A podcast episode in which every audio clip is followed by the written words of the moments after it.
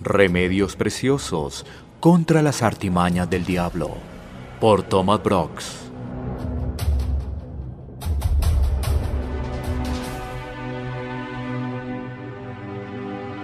Otra táctica del diablo es la de decirle al creyente que puede acercarse al pecado sin caer en él.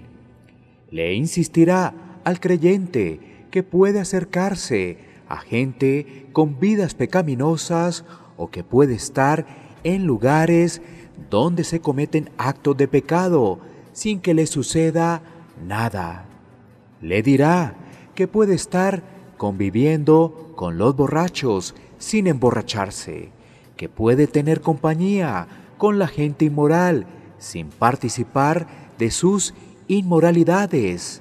Dirá que puede acercarse a la puerta de la prostituta siempre y cuando no suba a su cama, que puede mirar la belleza de Jezabel, pero no cometer pecado con ella, que puede poner sus manos en el lingote de oro de Acán, siempre y cuando no lo robe. En otras palabras, que uno puede acercarse al pecado sin ser afectado por ello. No obstante, con frecuencia sucede que, al acercarse al pecado, conduce de inmediato a pecar. La Biblia advierte a los creyentes respecto a los lugares y las personas que les animan a pecar. Primera de Tesalonicenses 5:22 les manda apartarse de toda clase de mal. Proverbios 4, 14, 15 dice, no entres por la vereda de los impíos, no vayas por el camino de los malos, déjala, no pases por ella, apártate de ella, pasa. Hay que evitar todo aquello que no es bueno, saludable y santo. No hagas nada que parezca malo o que tenga apariencia de pecado. Si uno no quiere ser quemado, deberá apartarse del fuego.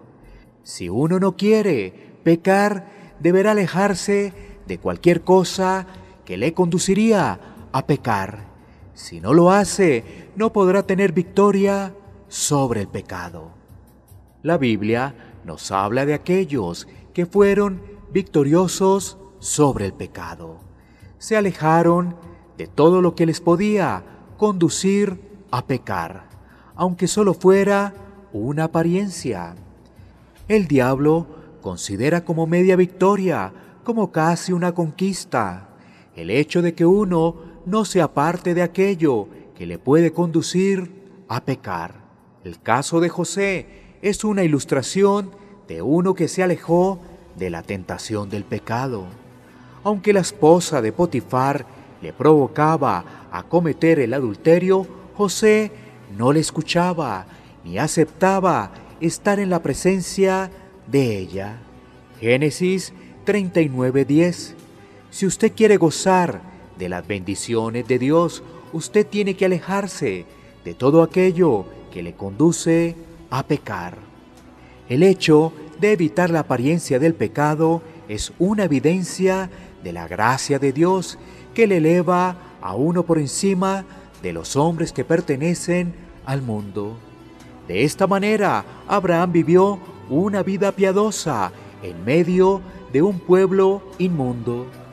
Daniel permaneció fiel en un país donde se adoraba a dioses falsos. Timoteo vivió una vida controlada por el Espíritu de Dios en medio de un pueblo pagano en Éfeso. Los creyentes no deben escuchar al diablo cuando éste les dice que pueden acercarse al pecado sin pecar. La enseñanza de la Biblia es clara al respecto. Apártese de cualquier cosa que le conduzca a pecar. Otra artimaña usada por Satanás para conducir a los creyentes al pecado es decirles que los no arrepentidos gozan de una vida placentera y sin problemas.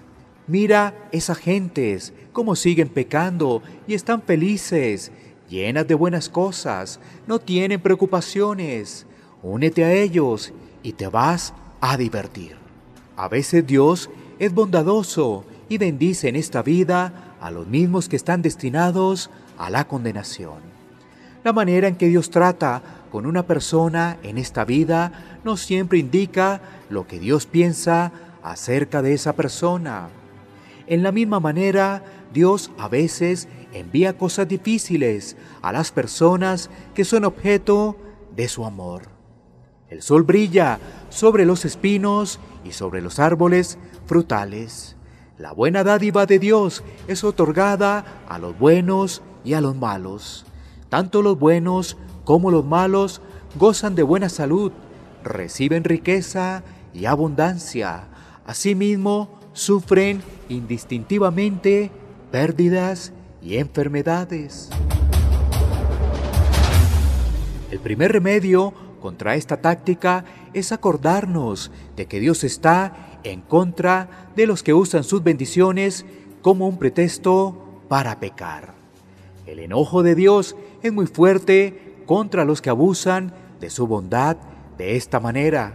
Los creyentes nunca deben pensar que la ternura de Dios les da libertad para pecar. Por el contrario, su benignidad debería conducirles al arrepentimiento. Segundo, no hay miseria más grande en esta vida que la ausencia de la corrección y la disciplina de Dios. Aquellos cuyas vidas adolecen de estas marcas deben preocuparse. Si Dios nunca les ha enviado problemas, sus vidas siempre han sido fáciles, entonces están en el peor estado posible. Cuando Dios no se preocupa por corregir y probar a una persona, esa persona está perdida. Los incrédulos pueden sentirse felices porque Dios no les corrige, pero su sentimiento de seguridad es falso, muy lejos de indicar que todo está bien con ellos. Indica lo contrario, que todo está mal. La prosperidad ha sido una piedra en la cual han tropezado millones. Tropezaron, cayeron y fracturaron la cerviz de su alma para siempre.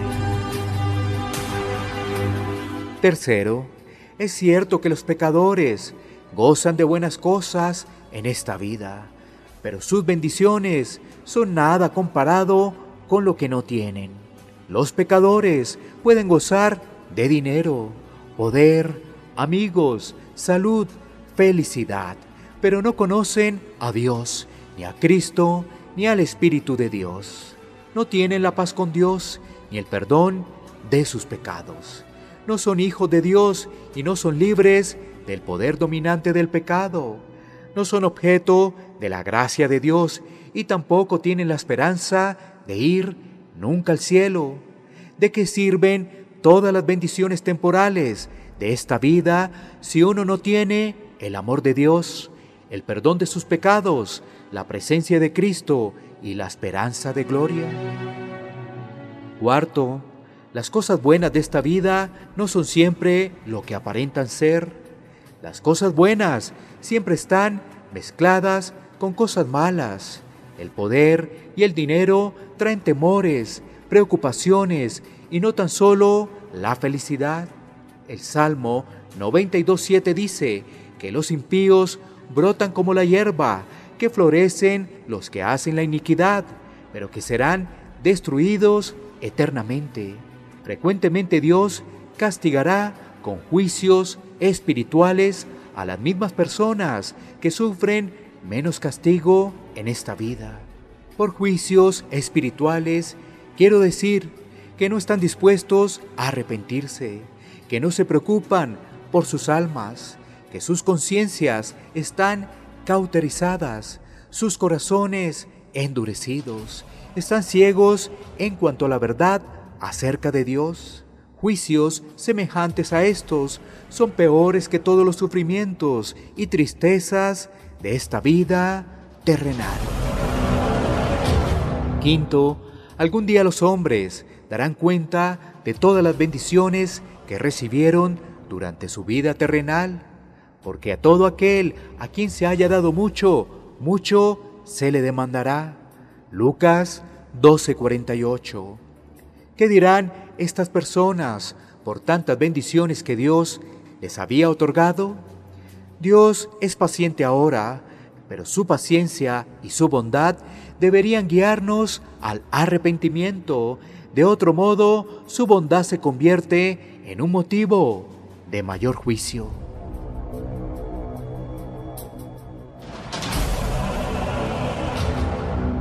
Remedios preciosos contra las artimañas del diablo por Thomas Brooks.